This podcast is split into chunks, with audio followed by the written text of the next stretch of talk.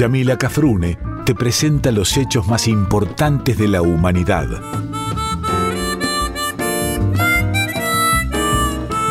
Por Folclórica 987 escuchás Contame una historia.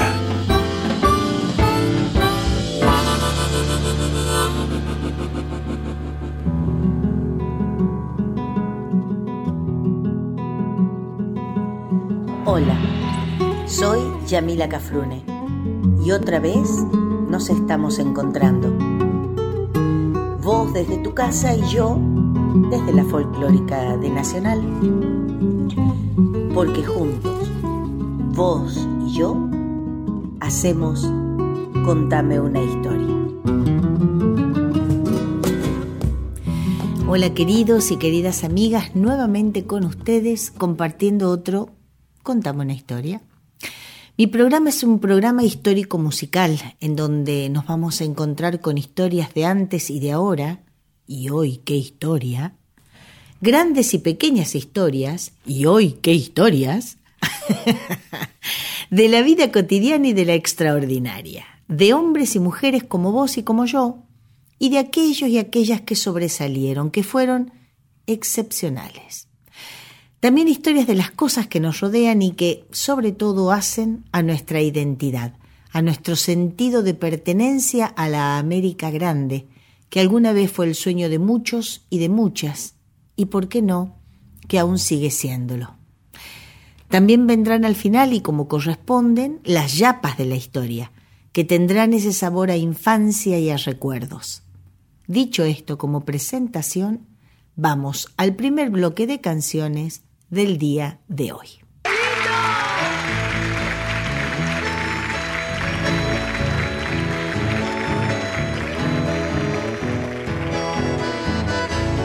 Llámame, que por la sangre nos llegas, Maguaré.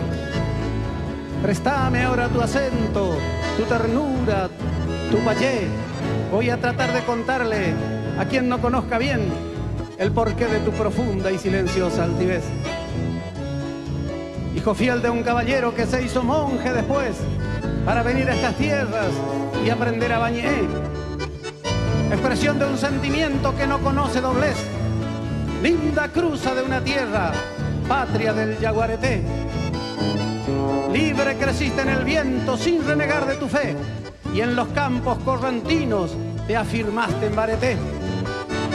Desde entonces te conocen tu chacito de payé mucho te golpeó el olvido y no te pudo vencer.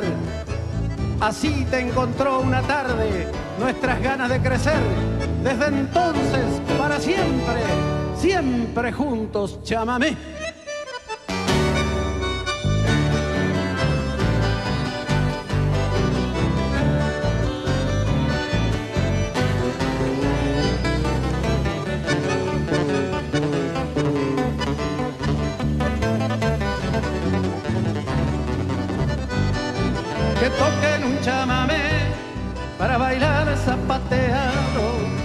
Mostrarle a los puebleros cómo se baila en el pasto. Saca la dama paisano, paseala por la cancha, mientras tiembla la acordeona, el musiquero de la bailanta, balseando al compás. Dale una vuelta al revés, un corte hacia la derecha, si se baila el chamamé, dale una vuelta ligera que flame bombacha que flame la pollera, la pollera de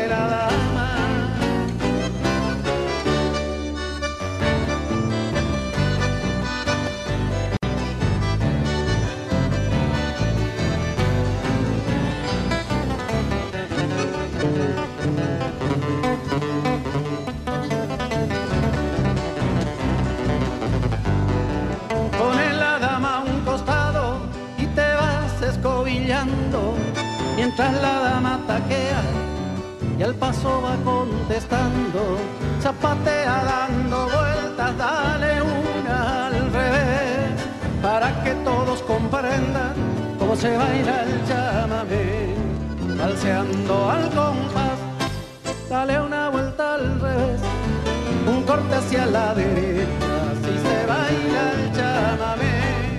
Dale una vuelta ligera que flame que flame la pollera, la pollera de la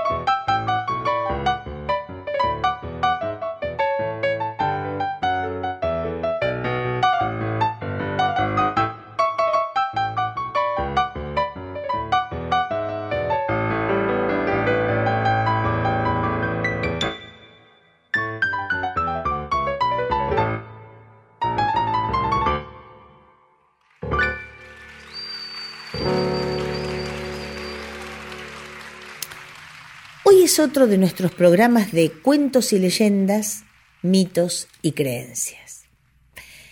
Tuve el gusto de ser contratada para cantar este año, no, antes de la pandemia, el año de la pandemia, en el 2020. Tuve la suerte de ser contratada, les digo, en el Festival Nacional del Chamamé, que, está de más explicarlo, por supuesto, se realiza en la provincia de Corrientes, bueno, precisamente en la ciudad capital. Y estando allí, bueno, tuve que ir a firmar el contrato a la Casa de la Cultura, que no quiero mentirles, pero creo que queda en la misma municipalidad, por ahí, pero tuve la posibilidad de ir a la Casa de la Cultura. Y en la Casa de la Cultura, bajito, había una gente que estaba vendiendo libros, aprovechando, obviamente, el Festival Nacional del Chamamé.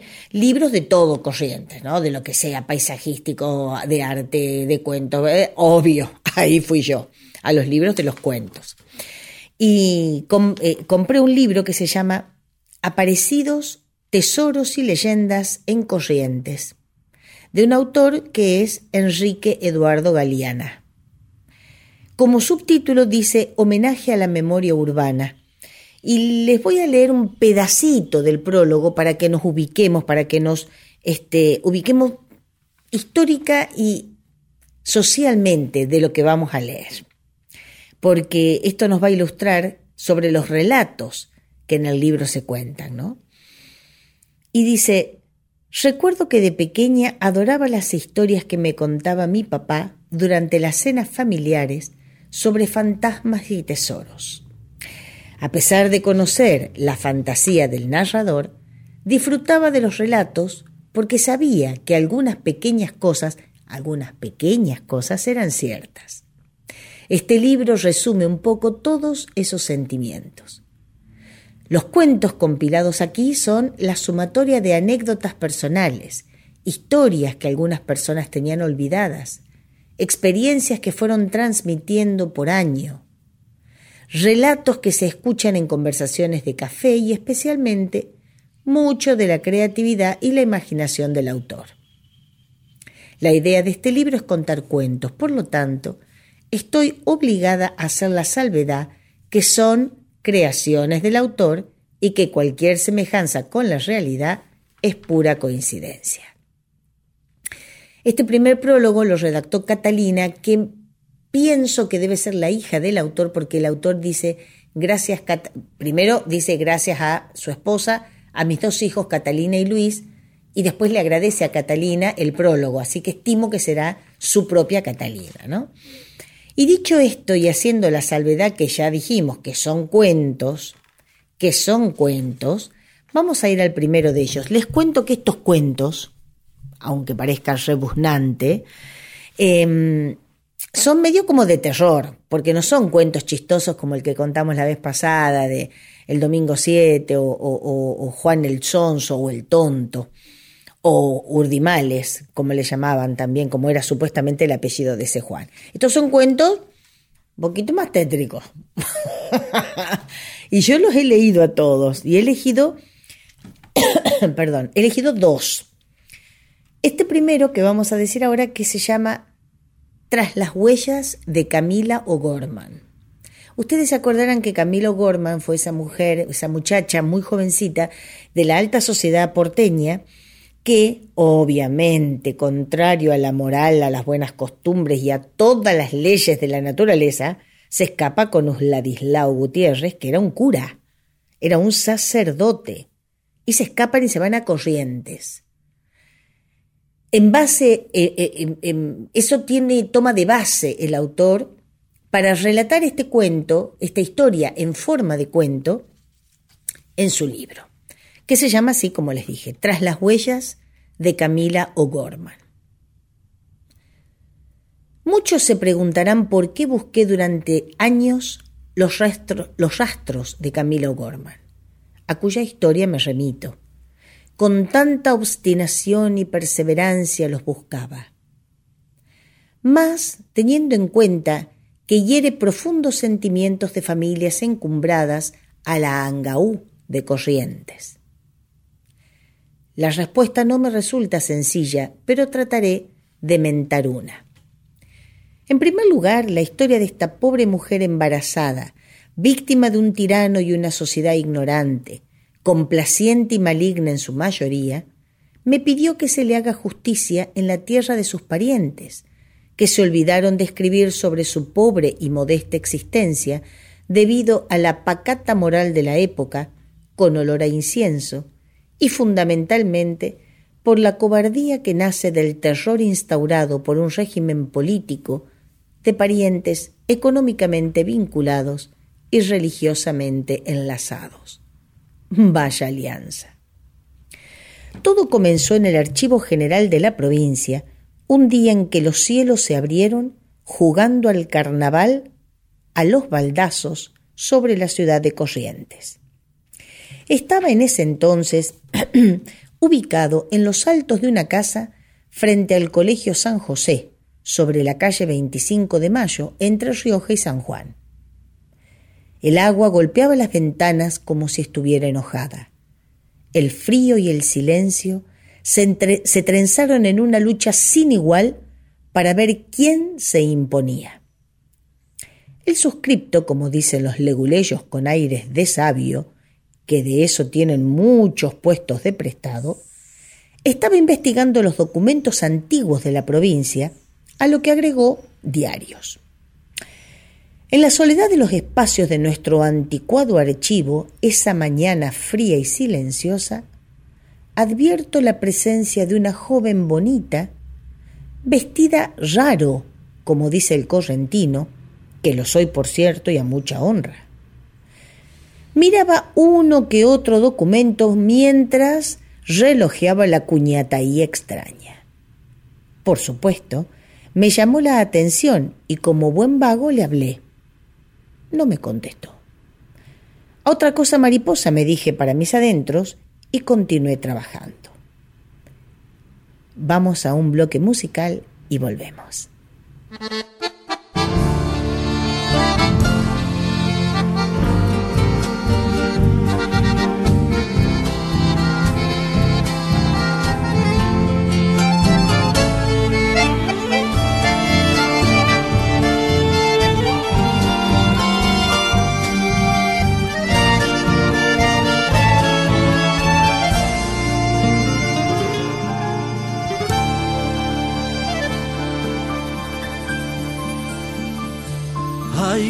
Bellos en la nostalgia que voy cantando. Los verdes del monte me regresó al sol de los cielos limpios en primavera. Detrás de la aurora un horizonte naciente al día. Silbo de calandrias Viene el aire, crece la melodía que arde en mi tierra. Anda un chamamé, serpiente en el alma de mis paisanos. Aguador del surco, de su esperanza semilla y siembra. Allá brilla el sol de los cielos limpios en primavera. entre los lapachos florece al viento algún sapucar.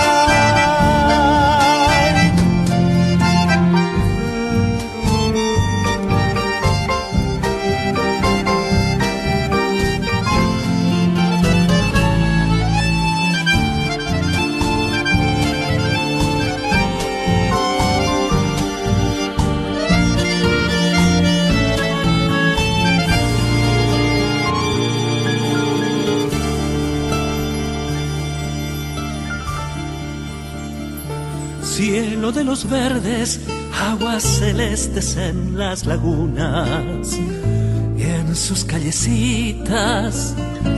Las de arenas rojas sueña tranquilo mi pueblo viejo. Cuando acalle el fuego que llevo en mi alma de andar caminos, volveré cantando allá donde habitan las tardes mansas de cielos limpios. Anda un chamamé, serpiente en el alma de mis paisanos, aguador del surco de su esperanza, semilla y siembra. Allá brilla el sol de los cielos limpios en primavera, que entre los lapachos florece al viento algún sapucay.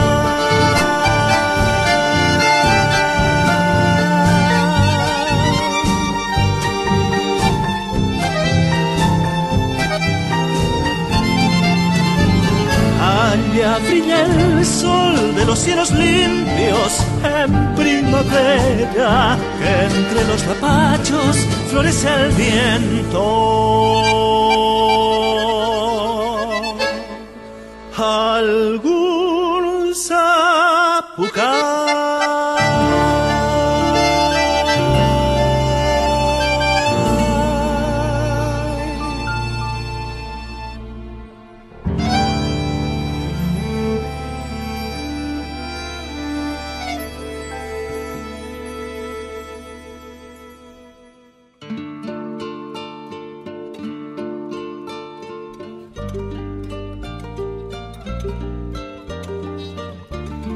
De aquel pueblito.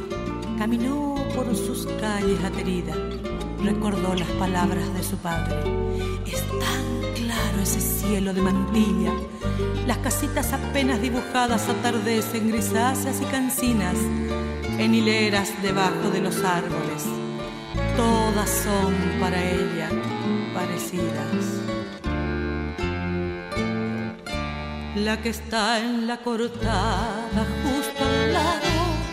del enorme almacén que da a la esquina es la nuestra Raquel llame a su puerta y pregunte si están Marga o Dorita. Usted sabe de ellas, las ha visto en las fotos que guardo de esos días. Son mis buenas hermanas, las mayores. Dígales que las quiero tanto, hija. Llámeme para adentro a cada paso Llámeme con el alma, hijita mía. Tráigame si es que puede cuando vuelva un poquito de tierra de mantilla. Con los ojos cerrados se ha quedado aspirando ese olor a. Ay, qué lejos que queda Buenos Aires de este cielo infinito de mantilla.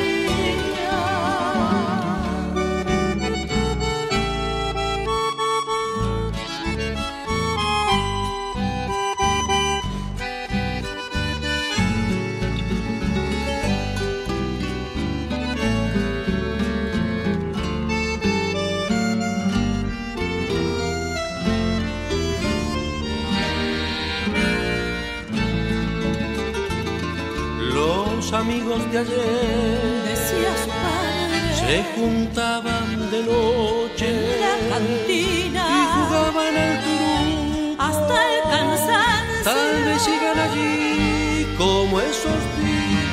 Cuando llegue, pregunte por el Nacho. Pídale que le cante, niña mía. Nunca habrá de encontrar cantor como ese llámame del mejor, qué maravilla. He venido a buscarlo en su pueblito, a llevarle la tierra que quería. La promesa he cumplido, padre, piensa, aunque usted ya no esté para vivirla. Y golpeó la puertita de la casa, la salió a recibir la vieja tía se perdió entre sus brazos sin palabras, bajo el cielo infinito de mantilla.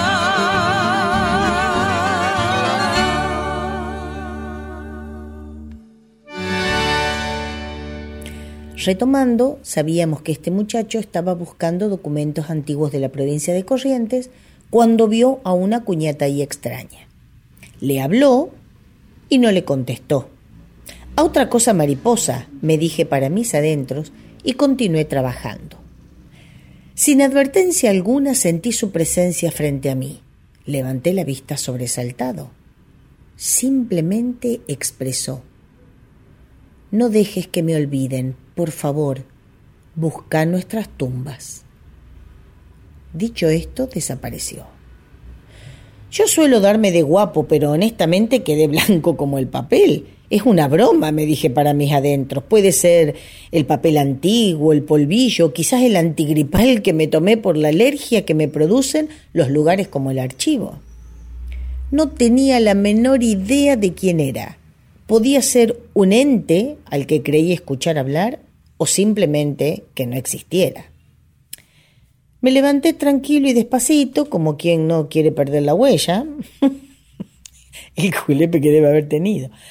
Me dirigí al despacho de la directora, una encantadora abogada a quien le conté mi experiencia. Como respuesta simplemente sonrió y luego agregó Son cosas que ocurren con los documentos antiguos, no se preocupe. El archivo tiene muchos secretos. La vida continuó. Dejé el tema que investigaba en ese entonces y comencé con los documentos clasificados entre 1845 y 1849.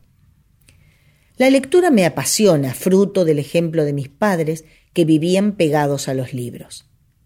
En la investigación, rumbeaba para el Tribunal de Presas de Corrientes.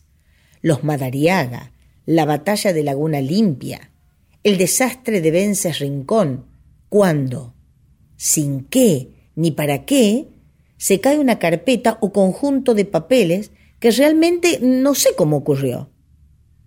Los levanto, doy una ojeada. Mis sentidos se focalizan en el nombre de Camila O'Gorman. No tenía la menor idea de de quién se trataba. No figuraba en la historia correntina para nada. Tomo los documentos con el cuidado de un historiador respetuoso del pasado, cuando, vaya sorpresa frente a mí, la misma figura. Atónito la miro. El silencio se rompe con un sonido musical similar a una canción de cuna que va llevando el viento como la figura etérea que antes de desvanecerse dice a lo lejos, me encontraste, busca nuestras tumbas. El julepe, como se llama el susto grande en mi ciudad, me subió del pie a la cabeza. Me daba vueltas todo. No tomé alcohol, solo el antigripal. Esto se ponía castaño oscuro. Tomé los datos de los archivos y obtuve fotocopia de los documentos con el cuidado del personal especializado. Comencé la búsqueda, la búsqueda de Camilo Gorman. ¿Y de quién más? Esa era la cuestión. Libros, revistas, folletos, leía todo lo que podía sobre el particular. Unos decían que estando en Goya con Uladislao Gutiérrez, se hizo pasar por embarazada para no ser fusilada.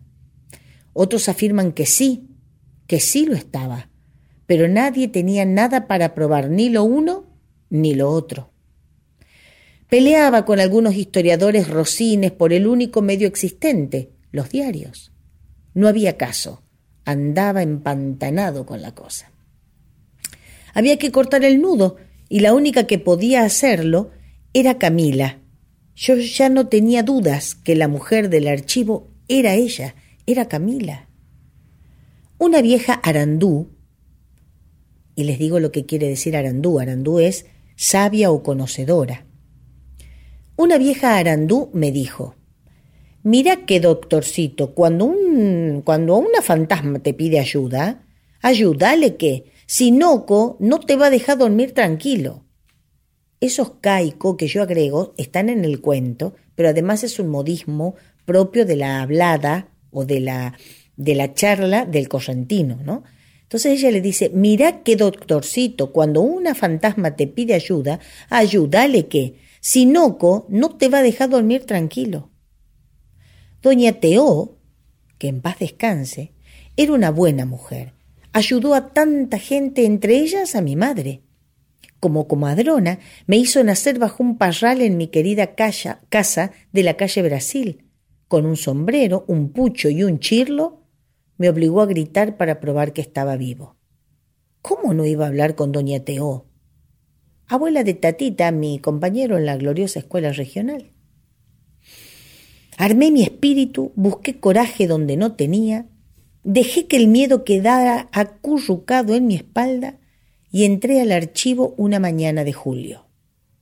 El sol estaba radiante, el día hermoso y fresco. Observé que no había ningún visitante porque, si me ven hablando solo, confirman el delirio. Parado en el centro del lugar de los documentos, en voz alta dije, ¿Cómo te defiendo y sigo adelante si no tengo un solo documento o rastro tuyo? Esperé. Silencio atronador. Sin embargo, una tenue luz del rincón llama mi atención. Sentada en una silla de madera, la dama antigua, con un vestido más que simple, diría pobre, dando de mamar a una criatura. Nunca lo olvidaré. Con la mano izquierda me indicó un repositorio documental. Acaricia al bebé y desaparece. Camila contestó la pregunta. Sentí una emoción extraordinaria y un susto maravilloso. Allí estaba la respuesta. Su embarazo indiscutible, el lugar de su tumba, la entrega de sus restos luego de fusilada con la criatura en su vientre, su destino al campo de los O'Gorman en el partido de San Martín, provincia de Buenos Aires, por órdenes secretas del tirano, y los parientes que consintieron todo para luego, años después, también en secreto, descansar en la Recoleta. No podía cerrar el cuento sin una despedida. Fui con mi hijo Luis al cementerio de la Recoleta en Buenos Aires, con el fin de visitar a Camila y a su bebé en su última morada. No tenía idea dónde estaría ubicado el Panteón de los O'Gorman, O'Gorman Sala, creo que es así. Buscamos en los recorridos oficiales que se encuentran justo a la entrada del cementerio y no, no había nada. Quedamos mirándonos con Luis, tratando de ver qué recorrido hacíamos en el intento. Una persona nos observaba con atención. Curiosa, se acercó a nosotros y nos preguntó qué buscábamos. Así directo, sin preámbulo alguno, le dije que a Camila. También directo, ya lo sabía, contestó. Camine hacia allá, cuente tres líneas de tumbas y doble a la derecha. Allí están.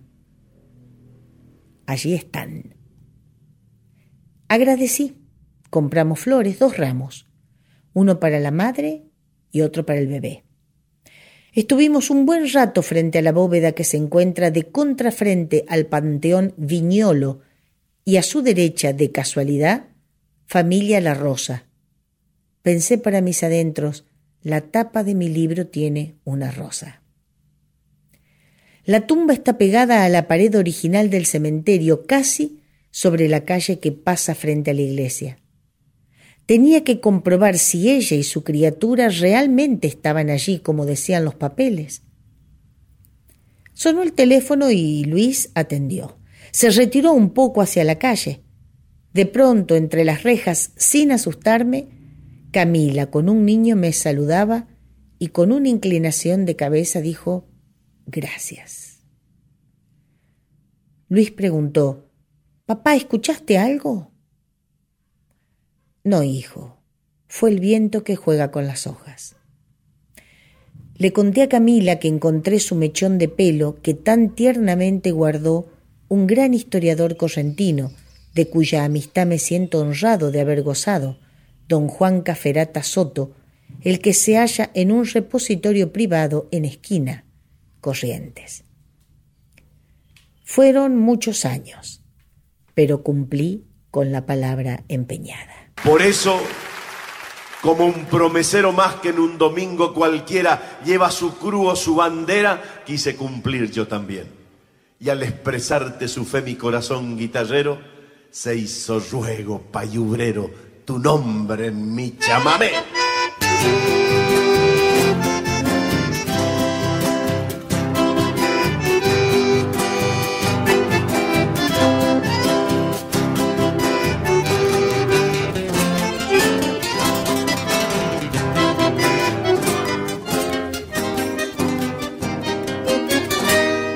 Ponchos rojos tenías en los ojos, Caurelín.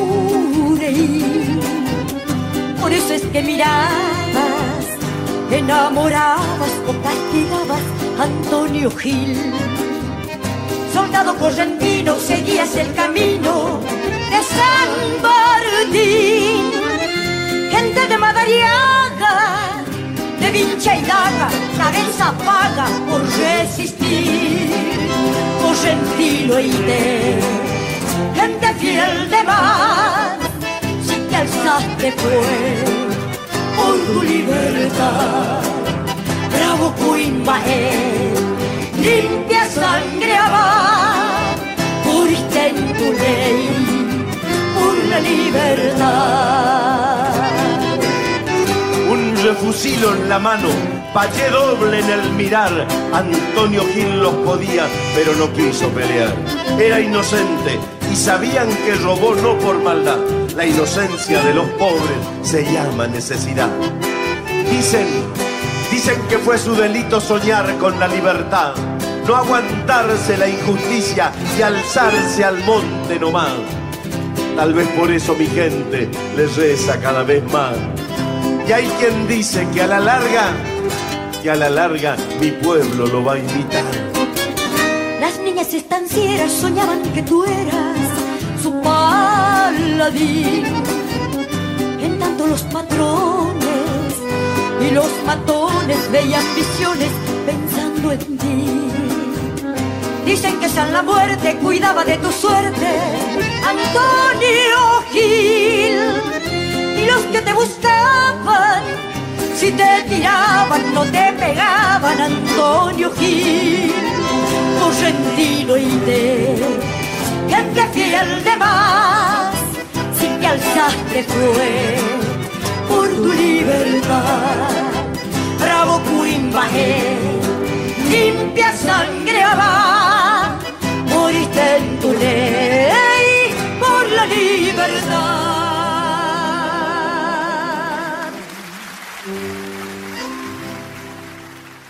Así termina Tras las huellas de Camilo Gorman. A mí esto de los cuentos de aparecidos y la posibilidad de encontrarse y por qué no tener alguna clase de comunicación con los que ya se fueron de este mundo es algo que siempre me llamó la atención. A ver, no busco, no busco eso, ¿no? No busco hacer encuentros cercanos de otros tipos, pero siempre me, interesó leer esos cuentos o esas historias. Me encanta averiguar siempre un poquito más sin la intención de faltar el respeto a las costumbres y mucho menos burlarme de las costumbres, porque ahora van a ver que la que viene ahora es una de las eh, más de las creencias más arraigadas. Ya hablamos de esto cuando hablamos de, de algunas costumbres del norte argentino y yo se los de, cuando hablamos de los dioses, ¿se acuerdan de los dioses mitológicos nuestros? como el Yacilla Teré o el Lobizón o el Curupí, todos esos personajes que hablamos o el duende, bueno. Por eso cuando leí el libro y sus cuentos y relatos me pareció más que especial porque no son cuentos que uno ya conozca, como lo dije al comienzo. Se trata de relatos puntuales de un lugar especial, de personas que posiblemente la gente de Corrientes haya conocido a esas personas o a sus familiares. En fin, de la idiosincrasia de un pueblo, como en este caso, de la idiosincrasia de la prácticamente de la ciudad de Corrientes. Y entonces, y para no enfriarnos, vamos por el segundo cuento, que se llama El batallón. Pero como el bloque anterior fue largo, vamos a hacer este cortito, vamos a las canciones y el otro cuento, que es más corto que Tras las huellas de Camila, lo hacemos en el bloque siguiente. Por lo tanto, música maestro y volvemos.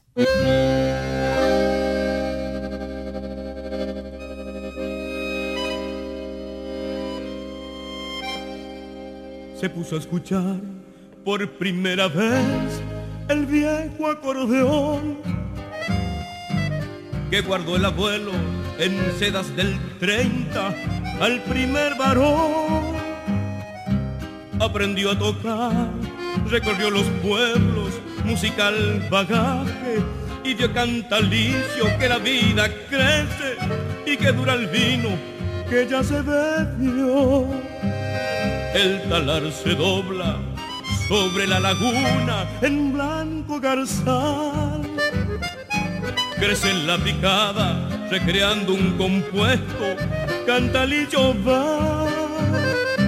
Anda sin saber que al atardecer un yaraguazú posará en sus manos en un cosquilleo, quedando en sus dedos manso un chamamé.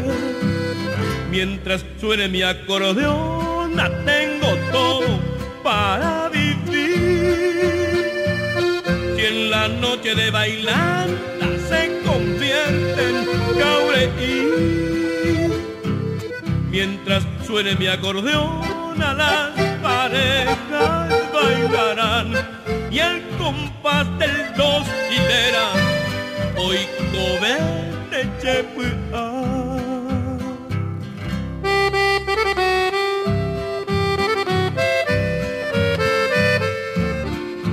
Aquí está tu pueblo, Cantalicio, esperando. Sabe que regresarás por sus calles de arena y al sonar de las espuelas escucharán sobre el cojinillo otra vez cantalicio tu acordeona de estrellas.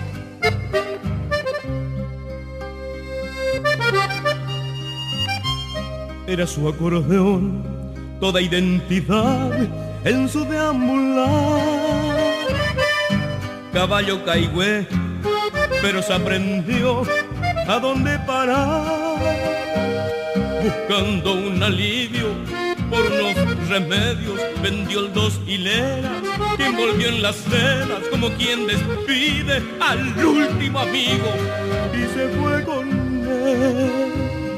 El sol se perdió y al monte llegó, quejoso el chiflón. Yuyaral y Orcón, Rancho Carapé, pequeño Bogó y una sombra ya con brazos tendidos sobre sus rodillas, cantalicio amaga, angaú que tiene su vieja acordeona y empieza a tocar.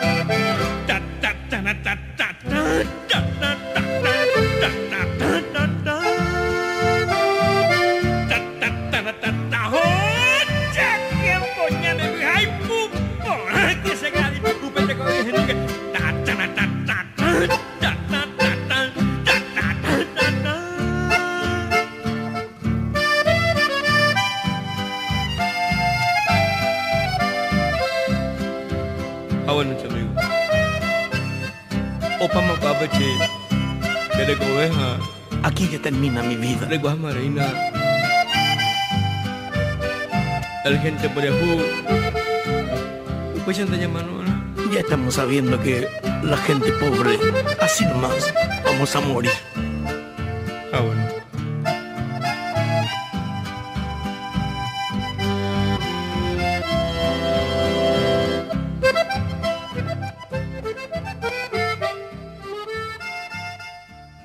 Segundo cuento. El batallón. Primavera de mis veinte años, relicario de mi juventud, cantaban los conscriptos del Regimiento 9 de Infantería Coronel Pagola, mientras se dirigían desfilando por la calle Mariano Moreno en dirección al este, al campo de maniobras, bordeando el zanjón que se iba haciendo más profundo a medida que avanzaban. Justo al cruzar la escuela San Francisco número 157, ubicada en la esquina de Moreno y Perú, vivía doña Bartola, o mejor dicho, la abuela Bartola, quien los observaba embelesada por el porte y la juventud de esos maravillosos muchachos. Ella conocía a otros, ya veremos. La abuela era española, o al menos hija de españoles. Luego de separarse de su esposo Lucio, hombre alto y de ojos azules, comenzó con problemas de conducta. Y dicen los que la conocían, según patrones de normalidad, que cambió su conducta, la conducta que imponen los que realmente están locos de remate. Ocupó un lugar de la, un lote en la tercera orden franciscana, que en ese tiempo era puro monte. Árboles gigantescos y mucha vegetación cubría el terreno. En él, la abuela Bartola levantó un rancho con sus propias manos. Cuando sus nietos o demás parientes, incluyendo al Lucio, intentaban disuadirla, eran literalmente expulsados del lote. Dibujaba la casa a construir con una letra perfecta Colocaba troncos, utilizaba poleas, rellenaba las paredes con maderas o palos con barro que pisaba con pasto para que sea más resistente. El problema, según apreciaban sus cercanos, era que cambiaba la forma y el lugar de su residencia en el mismo terreno. Como era su costumbre, tenía un tajamar con los camalotes obligatorios guardaba sus pertenencias en un arcón hermoso de madera con sunchos de acero, europeo el mismo. En él, su ropa estaba perfumada con azahares y jazmines según la estación. con delicadeza doblaba los pañuelos de seda natural que su nieto político le traía de Buenos Aires, al que ella llamaba el señor lindo y elegante. Algunas noches frescas armaban un gran fogón teniendo el cuidado de colocar al alcance baldes de agua extraídos del tajamar por las candelas que vuelan, afirmaban. En esas reuniones, bajo la vigilancia de sus nietos y nietas, la abuela Bartola leía cuentos como los de la vieja abadía, los de Calleja y tantos otros. Su acento español y perfecta vocalización denotaban una cultura extraña para ser mujer cuando, en este país, la mujer era un adorno sujeto a tutela. Sus cuentos relatados sin lectura resultaban aún más atrayentes.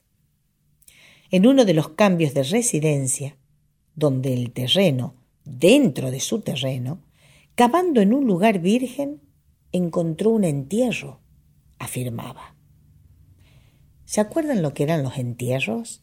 Bueno, para el que no escuchó el programa donde yo hablaba de los entierros, los entierros eran los este, los pozos que cavaban algunas personas y enterraban sus tesoros, oro, plata, monedas de oro, monedas de plata, lingotes, joyas, hasta propios dinero, es decir, papel dinero, em, y lo cubrían obviamente con tierra, muchas veces plantaban algún árbol o dejaban señalizado el lugar, porque a veces estas, estas excavaciones las hacían porque estaban obligados a irse.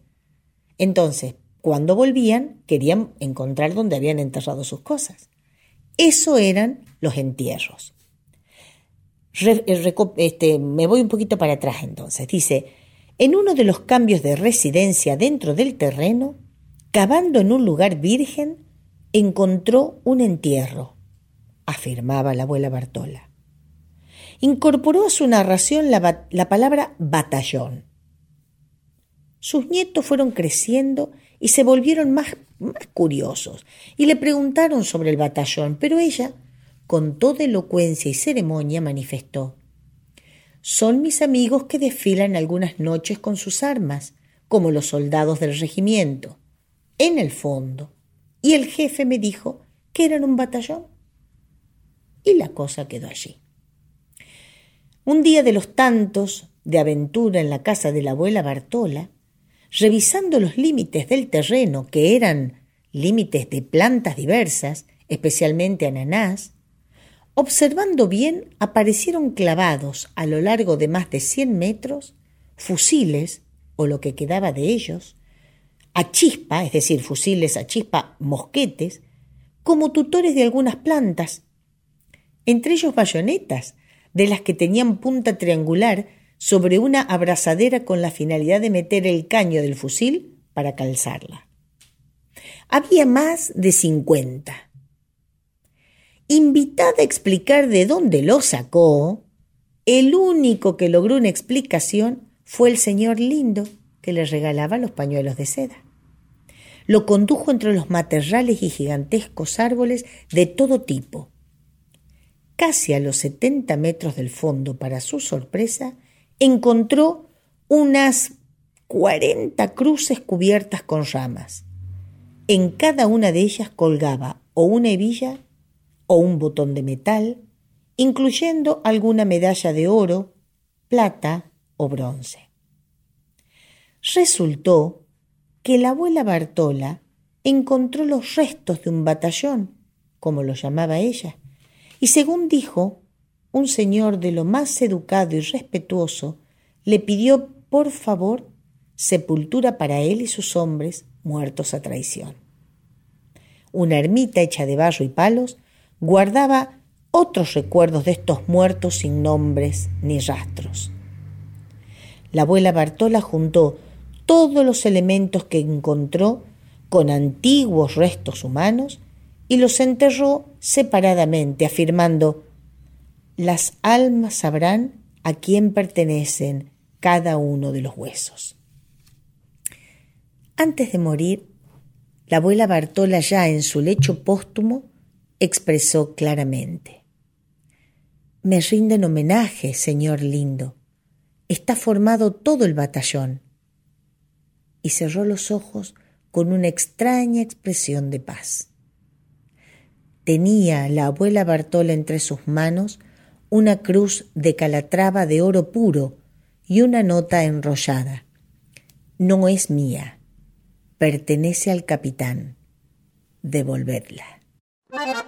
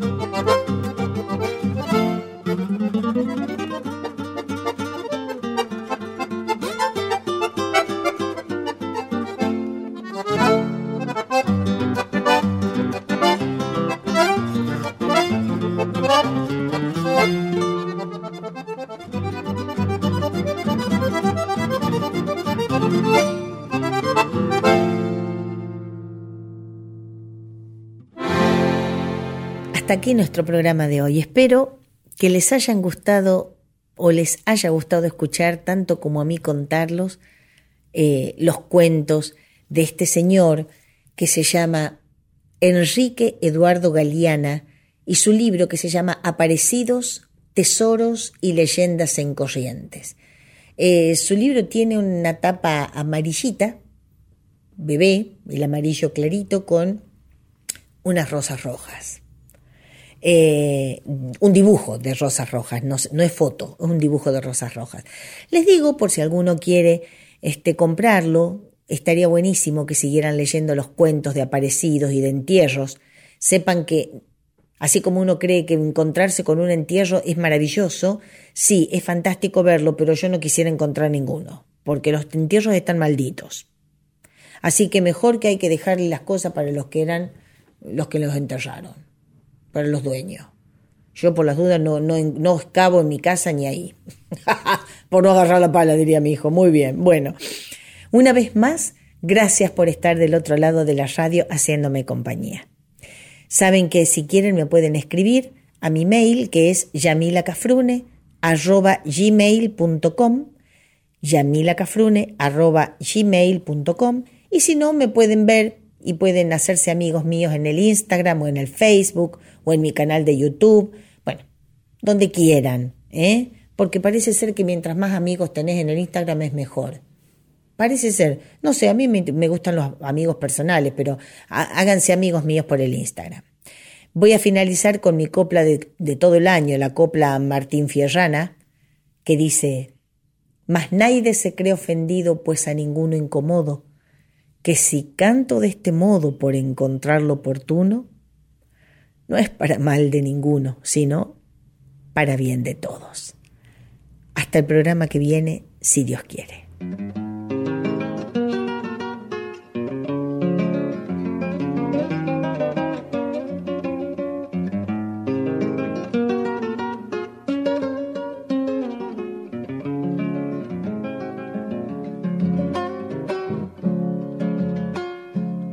Corrientes, novia azul del Paraná, aquí te canto esta samba y siento que tu luz degreda el litoral, rebalsa el corazón de la Pachá.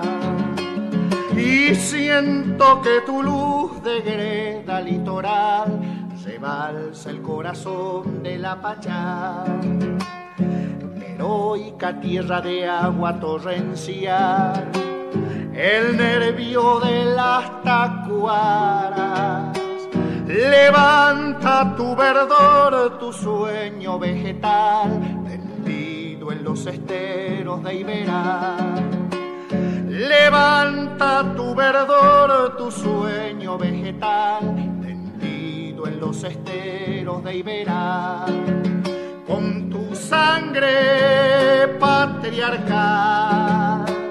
Guerreras lanzas florecen, por eso la zamba nombra tu heroica tierra corriente.